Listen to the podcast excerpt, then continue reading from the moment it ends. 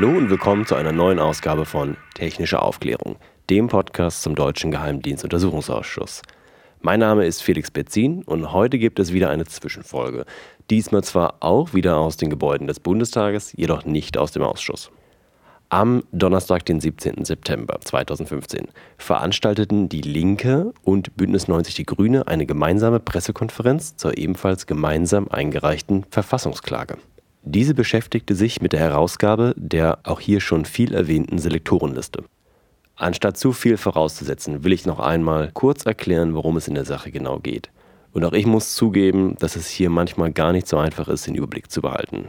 Also, im Rahmen der Ausschussarbeit wurde bekannt, dass der amerikanische Auslandsgeheimdienst NSA eine umfangreiche und sich ständig ändernde Liste mit Selektoren, auch Suchkriterien genannt, an den BND gegeben hat, damit dieser diese in seinen Überwachungssystemen laufen lassen kann. Im Rahmen dieser Dienstekooperation ist jedoch bekannt geworden, dass auch deutsche Interessen von den NSA-Selektoren berührt werden. Genau genommen sei dies wohl einem einzigen Sachbearbeiter im BND aufgefallen, der dann eine umfangreiche Löschaktion von 12.000 Selektoren eingeleitet hat. Eine Zahl, die später in den Medien kursierte. Der betreffende Sachbearbeiter W.O. hat dazu am 20. Mai 2015 selbst im Untersuchungsausschuss ausgesagt. Das Live-Protokoll von netzpolitik.org sowie eine Zusammenfassung von Friedhelm Greis auf golem.de haben wir einmal im Blog verlinkt. Dieser Podcast hatte damals jedoch leider selbst noch nicht berichten können. Aus dem Untersuchungsausschuss wurde wiederholt verlangt, selber Einsicht in die Selektorenliste zu nehmen. Auf Drängen der Bundesregierung wurde dies jedoch stets unterbunden. Die Ausschussmehrheit von SPD und CDU einigte sich dann auf einen Vorschlag der Bundesregierung zur Einsetzung einer Vertrauensperson. Diese Vertrauensperson soll stellvertretend für die Abgeordneten Einsicht in die Liste bekommen sowie Bewertungen vornehmen. Anschließend soll diese Person dann gegenüber dem Ausschuss berichten, jedoch nur in einem Umfang, welcher vom Kanzleramt vorab durch eine Aussagegenehmigung selbst bestimmt wird. Am 2. Juli 2015 setzten sich CDU und SPD gegen die Oppositionsminderheit im Ausschuss in einem Beschluss zu dieser Vorgehensweise durch. Wir berichteten von vor Ort in Folge 6. Über den Sommer nahm Kurt Graulich als von der Bundesregierung beauftragte Vertrauensperson seine Arbeit auf. Das Ergebnis steht zum heutigen Zeitpunkt noch aus. Gleichzeitig bereiteten Grüne und Linke die aufwendige Verfassungsklage vor. Diese wurde am 16. September 2015 eingereicht. Am 17. September folgte nun die Pressekonferenz in Berlin. Hier waren wir für diesen Podcast vor Ort. Nun einmal zur Pressekonferenz. Wer waren die Teilnehmer?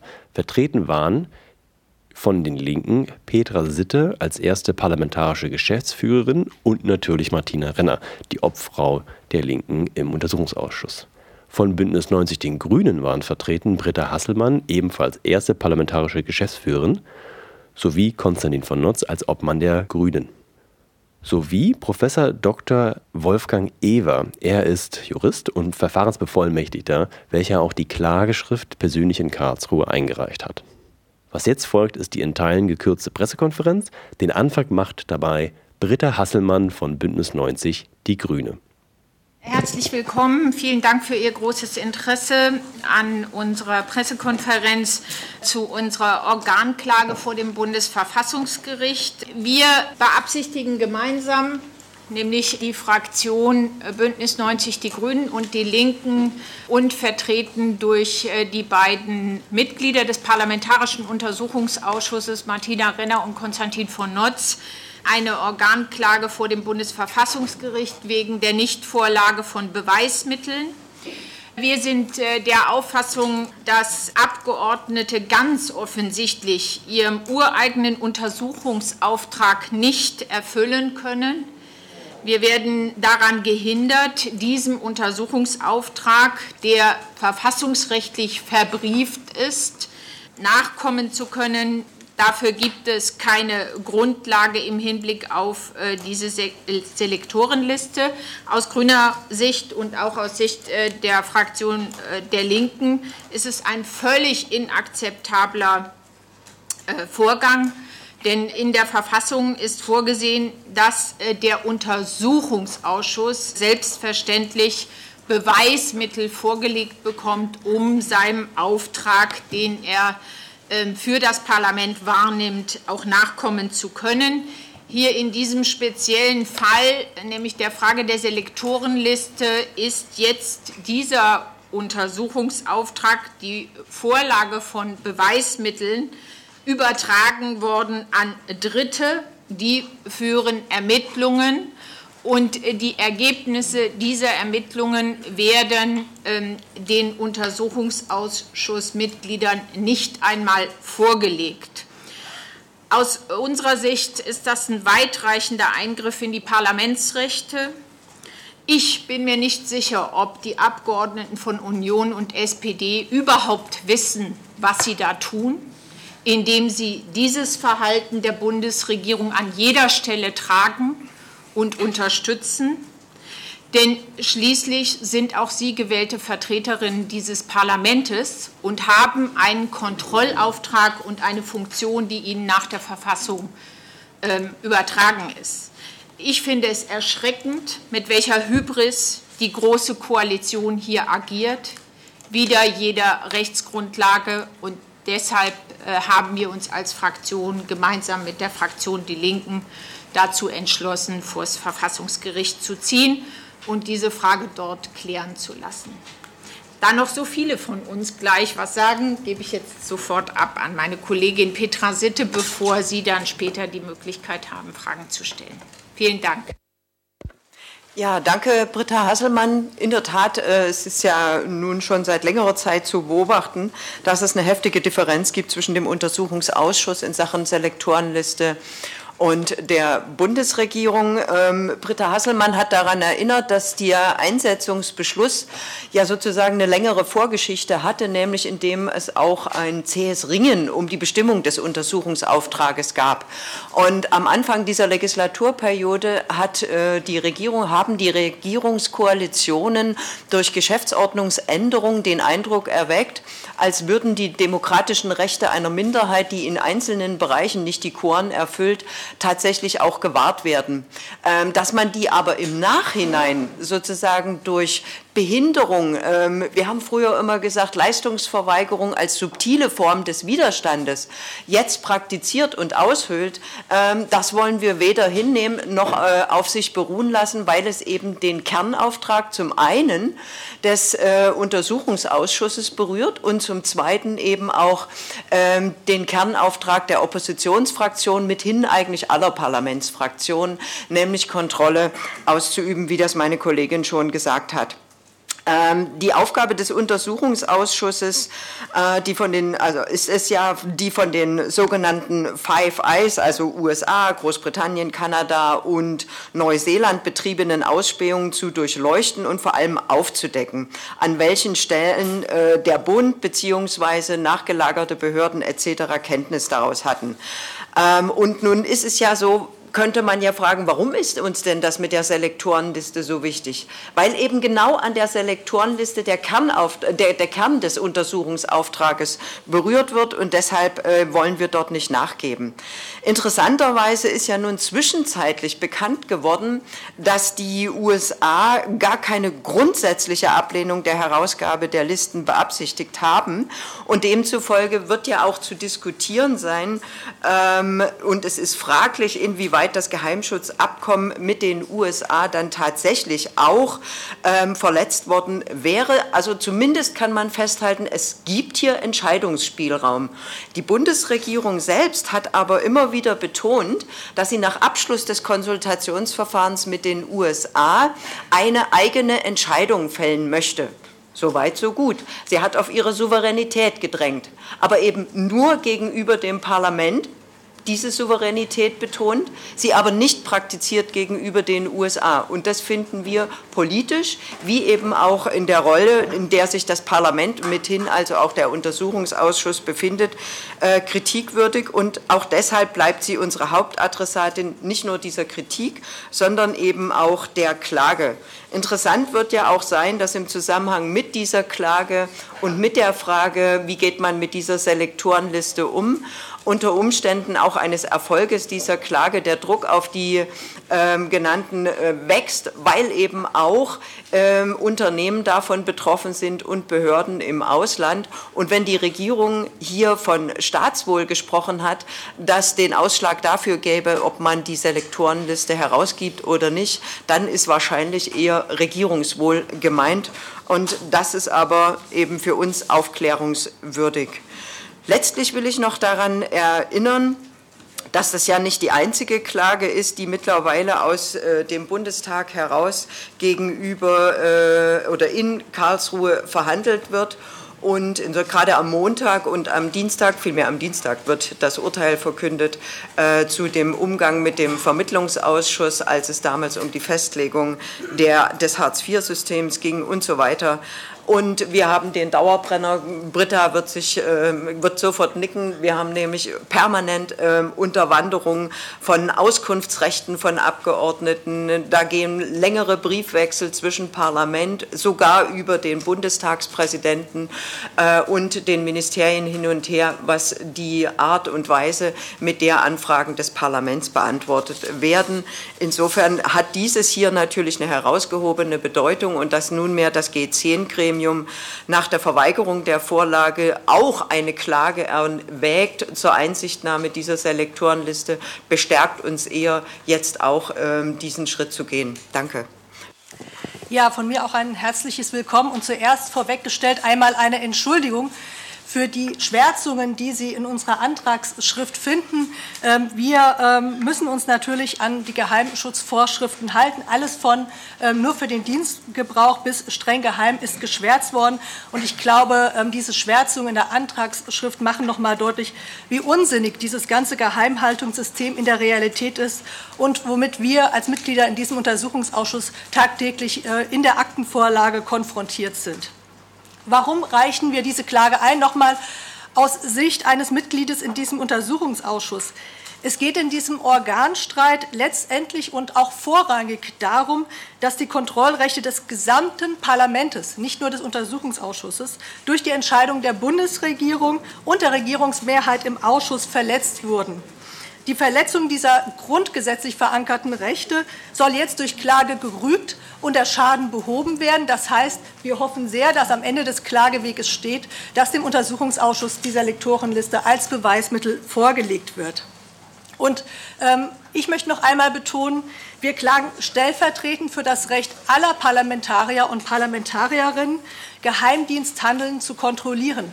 Es kann keinen Bereich im exekutiven Handeln geben, der sich der parlamentarischen Kontrolle entzieht. Das ist unsere Grundannahme ähm, zur Verfasstheit dieses demokratischen Rechtsstaates. Und dieses Recht lassen wir uns auch nicht durch die Bundesregierung oder die Regierungsmehrheit im Untersuchungsausschuss nehmen. Wir klagen auf die Herausgabe der sogenannten Selektorenliste, also der Suchbegriffe, die die NSE über Jahre an den BND übermittelt hat und die der BND dann in eine Reihe möglicherweise vermutlich rechtswidrig erworbener Datenpools eingestellt hat. Ähm, aus diesen Datenpools sind dann wieder Ergebnisse und Daten an die NSE abgeflossen. Diese Liste, und das ist, glaube ich, noch mal notwendig zu betonen, gehört zum Kern des Untersuchungsauftrages unseres NSA-Untersuchungsausschusses. Und ähm, noch mal zur Erinnerung ein Blick in den Einsetzungsbeschluss. Ähm, es ist immanenter Bestandteil, Fehler im Handeln der Geheimdienste und Fehler bei der Aufsicht führender Instanzen, also insbesondere des Bundeskanzleramtes, zu untersuchen. Die zugrunde liegenden Beweisbeschlüsse BND 26 und BK 14 sind gemeinsam gefasst worden und aus unserer Sicht gelten sie bis heute. Sie sind nicht erfüllt. Es ist unsere Aufgabe als Parlamentarier und Parlamentarierinnen, Vorgänge, die der Bundesregierung politisch unangenehm oder vielleicht sogar peinlich sind, aufzuklären.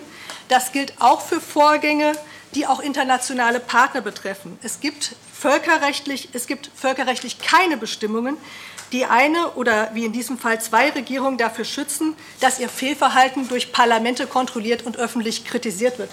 Das finden Sie dann auch formuliert in unserem Antrag. Dort heißt es, es gibt dafür schlicht kein völkerrechtliches Verbot. Und auch deshalb kann sich die Bundesregierung auch nicht im Übrigen auf einen geheimen Notenwechsel mit der US-amerikanischen Regierung berufen, wonach das Verhältnis zu US-Partner es zwangsläufig gebiete, dass im NSE-Untersuchungsausschuss die Selektorenliste vorenthalten wird. Ich möchte auf ein Zitat in der Antragsschrift verweisen. Geheime Rechtsnormen gibt es in einem Rechtsstaat nicht. Das ist aus einem Urteil des Bundesverwaltungsgerichts. Zur Vertrauensperson hat meine Kollegin Petra Sitte und auch äh, die Kollegin ähm, PGF der Grünen schon einiges gesagt. Das will ich ähm, dann einfach an dieser Stelle ähm, ähm, nicht weiter ausführen. Ähm, da teilen wir vollständig diese Auffassung. Ähm, vielleicht noch ein Punkt zuletzt. Äh, wir haben das Bundesverfassungsgericht gebeten, über die Klage in der ja, mit gebotener Höflichkeit ausgesprochenen Bitte um Dringlichkeit zu entscheiden denn wir benötigen die Selektorenliste jetzt. Sie ist Gegenstand der aktuellen Beweisaufnahme. Wir haben dazu Zeugen vernommen und werden dazu Zeugen hören. Und äh, wenn diese Beweisaufnahme erfolgreich sein soll, und Sie wissen, dass wir ähm, auch im Moment vor dem Problem stehen, dass wir annehmen dürfen, dass ein Teil dieser Zeugen uns wissentlich oder unwissentlich die Unwahrheit gesagt haben, dann brauchen wir dieses Beweismittel ganz dringend für eine stringente Beweisaufnahme in unserem Untersuchungsausschuss. Dankeschön. Ja, meine Damen und Herren, ähm, auch von mir einen guten Morgen und herzlichen Dank für Ihr großes Interesse. Im Kern geht es um die Frage, wer wen kontrolliert in dieser Klage. Kontrolliert das Parlament die Bundesregierung, kontrolliert das Parlament die Geheimdienste oder kontrolliert sich die Bundesregierung selbst, kontrollieren sich die Geheimdienste selbst? Und ich glaube, ganz wichtig, um zu verstehen, warum das so ein kniffliger Punkt auch ist für uns, ähm, hier liegt so ein bisschen der Hund begraben in dem ganzen Skandal ähm, NSA, BND äh, nach Snowden, weil man eben über Jahre die ähm, parlamentarischen Kontrollgremien hintergangen hat. Äh, man hat bewusst Dinge verschwiegen, man hat falsche Tatsachen vorgespiegelt von Bundesregierungsseite und von Geheimdienstseite. Und insofern ist das was sich hier abspielt, dieses Vorenthalten eines der zentralen Beweismittel dieses Untersuchungsausschusses, eine Fortsetzung und äh, wirft insofern auch Fragen auf, ob man überhaupt aus den Fehlern der Vergangenheit ähm, auf exekutiver Seite dazugelernt hat. Das steht in harter Diskrepanz zu dem, was immer gerne in Mikrofone gesagt wird, dass man ja an der Aufklärung ganz aktiv beteiligt ist. Das Gegenteil ist der Fall. Und äh, diese Selektorenliste zeigt das, dass man eben, wenn es darum geht, äh, das eigene Versagen irgendwie aufzuklären, ähm, dann ist einem kein Konstrukt zu absurd. Ähm, und man ist sogar bereit, eben relativ klare verfassungsrechtliche Normen äh, zu umschiffen. Und genau das war auch das Problem in ganz vieler, vielen Punkten, die wir im Untersuchungsausschuss äh, behandeln. Ähm, wir haben äh, tatsächlich ja kuriose Arbeitsbedingungen im Untersuchungsausschuss. Da ist jetzt diese geschwärzte Liste nur ein Beispiel, da wird einem das äh, augenscheinlich. Wir haben Akten, äh, da fehlt die Hälfte aller äh, Dokumente, die sind entnommen. Ähm, wir haben wirklich äh, sozusagen Schwärzungswiesen noch und nöcher. Äh, wir haben Einstufungen von denen wir wissen, dass sie im BND im normalen Gebrauch VS vertraulich waren und die für den Untersuchungsausschuss, also die im Haus, im BND selbst eben auf der niedrigsten Einstufungsebene äh, geführt wurden, die aber, wenn es darum geht, es den Abgeordneten zu geben, also nicht Beamten des BND, dann wird das auf streng geheim oder geheim eingestuft. Das ist einfach absurd, das ist eine Erschwerung unserer Arbeit. Und wenn man sich eben anguckt, ich, die Geheimdienststelle äh, müht sich wirklich äh, mit großem Arbeitsansatz, uns gerecht zu werden. Am Ende des Tages hat sie aber die Öffnungszeiten einer öffentlichen Bibliothek. Und das ist für uns einfach sehr schwierig, sozusagen den Mengen an Papier über 500.000 Seiten äh, ähm, nachzukommen mit dem Lesen in den Arbeitszeiten, die wir haben. Insofern ist dieses Geheimregime, was da aufgezogen wird, auch eine Erschwerung unserer Arbeitsbedingungen. Und ich erzähle jetzt gar nicht im Detail von den Pilgerfahrten ins Bundeskanzleramt, die wir alle regelmäßig auf uns nehmen, weil es eben so geheime Akten gibt, dass wir sie noch nicht mehr in die Geheimschutzstelle kriegen, sondern wir dürfen nur zu Frau Merkel nach Hause da gehen und äh, die Dinge da einsehen. Das ist aus parlamentarischer Sicht ein untragbarer Zustand. Äh, und insofern geht es hier um ganz zentrale Rechte und auch das Selbstverständnis des Deutschen Bundestages, äh, für das wir hier versuchen zu streiten. Und im Hinblick auf äh, den Umgang mit geheimen Dokumenten kann vielleicht auch Herr Professor Ewer gleich noch bezüglich der Übergabe die ein oder andere Anekdote erzählen. Soweit erstmal von mir. Vielen Dank. Meine Damen und Herren, schönen guten Morgen.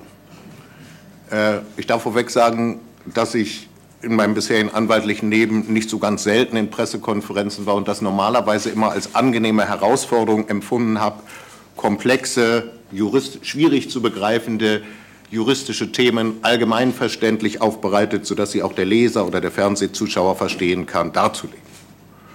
Heute Morgen war meine Laune nicht so gut wie in anderen Fällen, wo ich an Pressekonferenzen teilgenommen habe. Und das hatte einen ganz einfachen Grund. Der Grund bestand darin, dass mir klar war, dass ich heute hier hinkommen würde und Ihre Erwartungen enttäuschen müsste. Dass ich daran auch gar nichts ändern kann, weil es nicht in meiner Macht steht.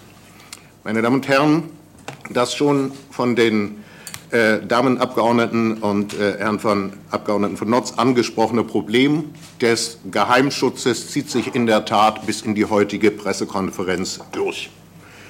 Ähm, die Darstellung der Antragsschrift in der Öffentlichkeit wird insbesondere dadurch erschwert, dass sowohl die entscheidenden Begründungen der Bundesregierung für die Nichtvorlage bestimmter Akten, einschließlich der Selektorenlisten, als auch die angeblich entscheidenden völkerrechtlichen Abkommen ganz überwiegend dem Geheimschutz unterliegen. Ein bekannter und in Dingen des Geheimschutzes erfahrener Beobachter, er ist stellvertretender Vorsitzender der G10-Kommission, hat übrigens aus meiner Sicht völlig zu Recht in der juristischen Fachpresse angemerkt, dass die Geheimhaltung eines dieser Begründungsschreibens und des völkerrechtlichen Geheimschutzabkommens für ihn rechtlich nicht nachvollziehbar sei und zu Unrecht erfolge. Dieser Umfang des Geheimschutzes erschwert nicht nur die Darstellung unseres Antrags gegenüber der Öffentlichkeit, einschließlich Ihnen, meine Damen und Herren, sondern er hat natürlich auch die Erstellung der Antragsschrift ganz erheblich erschwert. Also vielleicht zur Zulässigkeit der Antragsschrift, zum Teil Zulässigkeit in der Antragsschrift, da ist eigentlich das Wichtige, das, was schon in den Vorreden gesagt wurde, die Minderheit hat ein eigenes Recht darauf, dass der Untersuchungsausschuss seine Kontrollbefugnisse effektiv ausübt. Und sie nimmt damit aber zugleich Rechte des Deutschen Bundestags gegenüber der Bundesregierung wahr. Das, ist, äh, das muss man sich einfach vor Augen führen. Es geht hier um die Kontrolle der Regierung durchs Parlament. Und wenn die, die Regierung tragende Parlamentsmehrheit das sozusagen nicht hinreichend effektiv macht, dann kann die Minderheit gewissermaßen wie ein Prozessstandschafter diese Rechte des Bundestages auch gegen den Willen der Mehrheit durchsetzen. Ähm, es geht dann um Akten und Unterlagen. Das ist eben auch schon gesagt worden. Die sind deshalb sehr wichtig, weil sich aus ihnen nicht nur unmittelbare Erkenntnisse gewinnen lassen, sondern auch Rückschlüsse auf die Glaubhaftigkeit oder fehlende Glaubhaftigkeit bestimmter Zeugenaussagen. Und diejenigen von Ihnen, die vielleicht mal Berichterstattung in Strafprozessen gemacht haben, werden es wissen, weil Akten natürlich ganz, ganz wichtige Rolle spielen bei Vorhalten an Zeugen. Nicht? Um Zeugen gezielt zu befragen, aber wie ist denn das, Herr so so, wie ist denn das, was Sie eben gesagt haben, vereinbar mit dem und dem Vermerk vom so und vielen, in dem Sie mit der und der Bemerkung zitiert werden oder was auch immer. Drittens kann man sich fragen, welchen Rechtscharakter kann eigentlich etwas haben oder kann etwas Rechtsquelle sein, was nicht öffentlich zugänglich ist. Es hat ja seinen Grund, wenn Sie historisch gucken. In dem Zeitpunkt, in dem sich Demokratien und Rechtsstaaten in, in Europa gebildet haben, war einer der, der, einer der, eines der Kernelemente, dass erlassene Gesetze verkündet werden müssen, damit sie den Normen unterworfenen, damit sie jedermann zugänglich seien. Eine Rechtsquelle, die für die Normunterworfenen nicht zugänglich ist, wäre also doch etwas, was unserem Staatsverständnis jedenfalls deutlich widerspricht. Also im Ergebnis gehen wir davon aus, dass es ein völkerrechtliches Verbot der Aktenvorlage an den Bundestag gar nicht gibt. Und wir können daher auch nicht erkennen, dass die USA dieser Vorlage zustimmen mussten. Aber selbst, meine Damen und Herren, wenn das anders wäre, so könnte doch der völkerrechtliche Vertrag nicht das Recht auf Aktenvorlage nach dem Grundgesetz ausschließen. Denn ein solcher Vertrag, ein Notenwechsel, ist nur ein Verwaltungsabkommen. Das heißt, er hat nicht einmal den Rang eines einfachen Bundesgesetzes. Nicht anders als ein, äh, ein Verwaltungsabkommen ist was anderes als ein völkerrechtlicher Vertrag, der vom Bundestag durch ein Zustimmungsgesetz ratifiziert ist. Wir haben also ein schlichtes Verwaltungsabkommen, was nicht mehr den Charakter eines einfachen Gesetzes hat und der Anspruch des Untersuchungsausschusses auf Aktenvorlage folgt aus der Verfassung. Von daher würde selbst dann, wenn sich ein ausdrückliches Verbot in einem solchen Notenwechsel fände, dann würde das sozusagen nicht ein zwingendes, automatisch greifendes Hindernis für die Aktenvorlage darstellen, sondern dann ginge das nur unter der Annahme, dass das Staatswohl der Bundesrepublik Deutschland der Aktenvorlage entgegensteht. Und selbst dann müsste sich dieses Staatswohl noch bei einer verfassungsrechtlichen Abwägung gegen das Aktenvorlagerecht durchsetzen. Mit anderen Worten, die Belange, die gegen die Aktenvorlage angeführt werden, müssten deutlich gewichtiger sein als das Aktenvorlagerecht des Parlaments, dessen Gewicht ich Ihnen vorhin zitiert habe aus der Sicht des Bundesverfassungsgerichts. Also, ich meine, dass äh, aus den von mir genannten und äh, angedeuteten Gründen, die ich nicht näher ausführen darf, dass hier doch alles dafür spricht, dass diese Verweigerung der Vorlage rechtswidrig ist. Und äh, ich glaube, das ist neben dem eigentlichen zugrunde liegenden Vorgang auch etwas, was politisch eine hohe Brisanz hat, weil es hier um die Kräfteverhältnisse zwischen Regierung und Parlament geht und weil es auch darum geht, ob die Position der Regierung genutzt werden kann, um äh, ja, bestimmt, die Aufklärung bestimmter Dinge zu verhindern, die Millionen von Menschen in ihrem informationellen Selbstbestimmungsrecht und in ihrer Persönlichkeitssphäre intensiv berühren. Letztlich geht es um nichts weniger als die parlamentarische Prüfung der Frage, ob Europa und Deutschland im Internet quasi freiwillig sind. Vielen Dank für Ihre Aufmerksamkeit. Wenn ich vielleicht äh, äh, etwas politischer, weniger juristisch äh, nochmal dazu was sagen kann. Das ist an Bösartigkeit nicht zu überbieten, eine solche äh, Praxis, weil sie eben ganz bewusst auf Zeit spielt. Und äh, man versucht eben, weil man weiß, die Legislatur hört irgendwann auf, ja, die Abgeordneten gehen in Akten unter. Der Untersuchungsausschuss hat ein großes Programm abzuarbeiten. Das ist ja bei ganz vielen Sachen, die wir im Augenblick verhandeln, Zeugen, die wir befragen. Wir bekommen immer noch Akten nach immer noch relevantes, durchaus interessantes Material, von dem man sagt, oh, das hätten wir gerne für die Vernehmung äh, vor drei Monaten gehabt. Und deswegen ist das eben eine ganz bewusste äh, äh, Taktik. Und ich meine, insofern äh, kann man die Kolleginnen und Kollegen da nicht schonen, dass sich das Abgeordnete gefallen lassen und dieses Spiel auch mitmachen, wohl wissend, dass damit eben äh, die Schärfe dieses Instruments Untersuchungsausschuss ins Leere läuft, ist perfide. Zu dem Instrument oder dieser Konstruktion Vertrauensperson gewählt haben. Dem Untersuchungsausschuss, und dabei bleiben wir ja, ist die Möglichkeit der parlamentarischen Kontrolle der Sichtung von Beweismitteln entzogen. Die Vertrauensperson legt nach ihrer Sichtung die Selektorenliste nicht dem Ausschuss vor. Also Herr Graulich selbst, den ich übrigens, das darf man vielleicht an so einem Tag auch mal sagen, für eine integre Persönlichkeit halte, ähm, äh, hat ja klipp und klar gesagt, äh, wer sein Auftraggeber ist. Äh, wenn man es hart sagen will, könnte man sagen, das Brot ich fress, das Lied ich sing. Ähm, ja, also er sagt, die Bundesregierung ist mein Auftraggeber und ähm, ich bin nur der Bundesregierung gegenüber verantwortlich. Und das ist doch eine schöne und klare Beschreibung, was hier eigentlich passiert. Es wird in der Öffentlichkeit suggeriert, dass das irgendwie eine parlamentarische Anbindung hat. Und wir haben auch da so eine Schizo-Abstimmung zugemacht, dass wir das irgendwie äh, ähm, äh, befürworten oder so. Aber es ist völlig klar, der Mann kriegt eine Aussagegenehmigung und was er sagen darf, bestimmt das Bundeskanzleramt.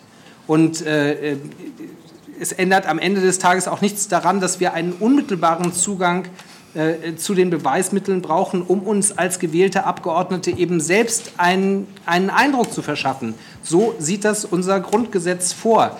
Und äh, ähm, insofern ist, erwarte ich mir nicht viel. Ich habe jetzt ähm, gehört, dass also der 5. November weiterhin steht, was immer das bedeutet. Nur, ich weiß gar nicht, ob wir das schon so in dem Detail gesagt haben, in der Aufstellung ist es ja so, also diese Zeugen, die wir so vernehmen und die uns mal die Wahrheit sagen und mal nicht so richtig und so. Ähm, das sind die Leute, die Herrn Graulich zuarbeiten. Ja, also die Assistenten, die an seine Seite gestellt sind, sind nicht irgendwie unabhängige wissenschaftliche Köpfe, die sich das mal so ganz unverbraucht angucken oder so, sondern das sind die Mitarbeiterinnen und Mitarbeiter des BND, die teilweise auch an diesen nach oben angeblich nicht weitergegebenen heimlichen Nebel- und Nachtlöschungsaktionen teilgenommen haben. Das muss man sich mal vorstellen. Ja. Vielleicht dazu auch noch eine kurze Ergänzung. Ähm, wir gehen davon aus im Moment, dass Herr Graulich eine sehr eingeschränkte Aussagegenehmigung vor dem Untersuchungsausschuss haben wird, möglicherweise auch nur in nicht öffentlicher Sitzung befragt werden kann. Ähm, das Öffentlichkeitsprinzip an der Stelle also auch erneut unterlaufen wird. Das haben wir ja auch schon mehrfach gerügt in diesem Ausschuss. Und ähm, was nochmal, glaube ich, deutlich hervorgehoben wird, er soll ja nicht nur darstellen, was er gesehen hat, übrigens immer im Beisein des BND. Er ist nicht alleine mit den Akten äh, zugange, sondern er wird sozusagen begleitet in seiner Tätigkeit. Ähm, er stellt also nicht nur dar, was er gesehen hat, sondern er wird auch einen Teil Bewertung vornehmen. Und da schließt sich dann ein noch größeres äh, Problem an, die Frage der Bewertung der Selektoren, ob ähm, dort rechtswidriges Handeln vorliegt, ob parlamentarische Kontrolle versagt hat, ob Rechts- und Fachaufsicht im Bundeskanzleramt außer Kraft gesetzt war, obliegt einzig und allein dem Untersuchungsausschuss. Kein Beauftragter der Bundesregierung ist dazu mandatiert, eine Bewertung für den Untersuchungsausschuss vorzunehmen.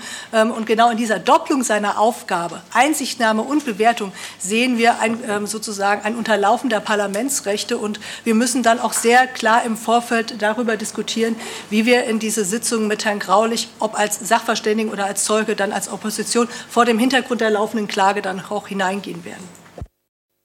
Also ich will das auch gerne noch mal ergänzen. Ich glaube, dass äh, den Herren Richtern und Richterinnen durchaus deutlich wird, dass wir durch die Nichtvorlage der Selektorenliste in unserer Beweiserhebung nicht nur erschwert, sondern tatsächlich gehindert sind. Und ich glaube auch, ähm, das BND-Pur-Urteil ähm, ist ja jetzt mehrfach erwähnt wurde, dass man vielleicht im Rückblick auch als Bundesverfassungsgericht sieht, dass das ähm, durchaus auch für die Abgeordneten eine sehr missliche Situation war, dass äh, sozusagen das positive Entscheid aus Karlsruhe kam zu einem Zeitpunkt, wo es dann im tatsächlichen Untersuchungsausschusshandel nicht mehr geheilt werden konnte und dass sich das Bundesverfassungsgericht vielleicht in dieser Sache ähm, dann auch sozusagen unserem Beweiserhebungsinteresse anschließt und auch jetzt schnell ähm, zu einer Entscheidung kommt.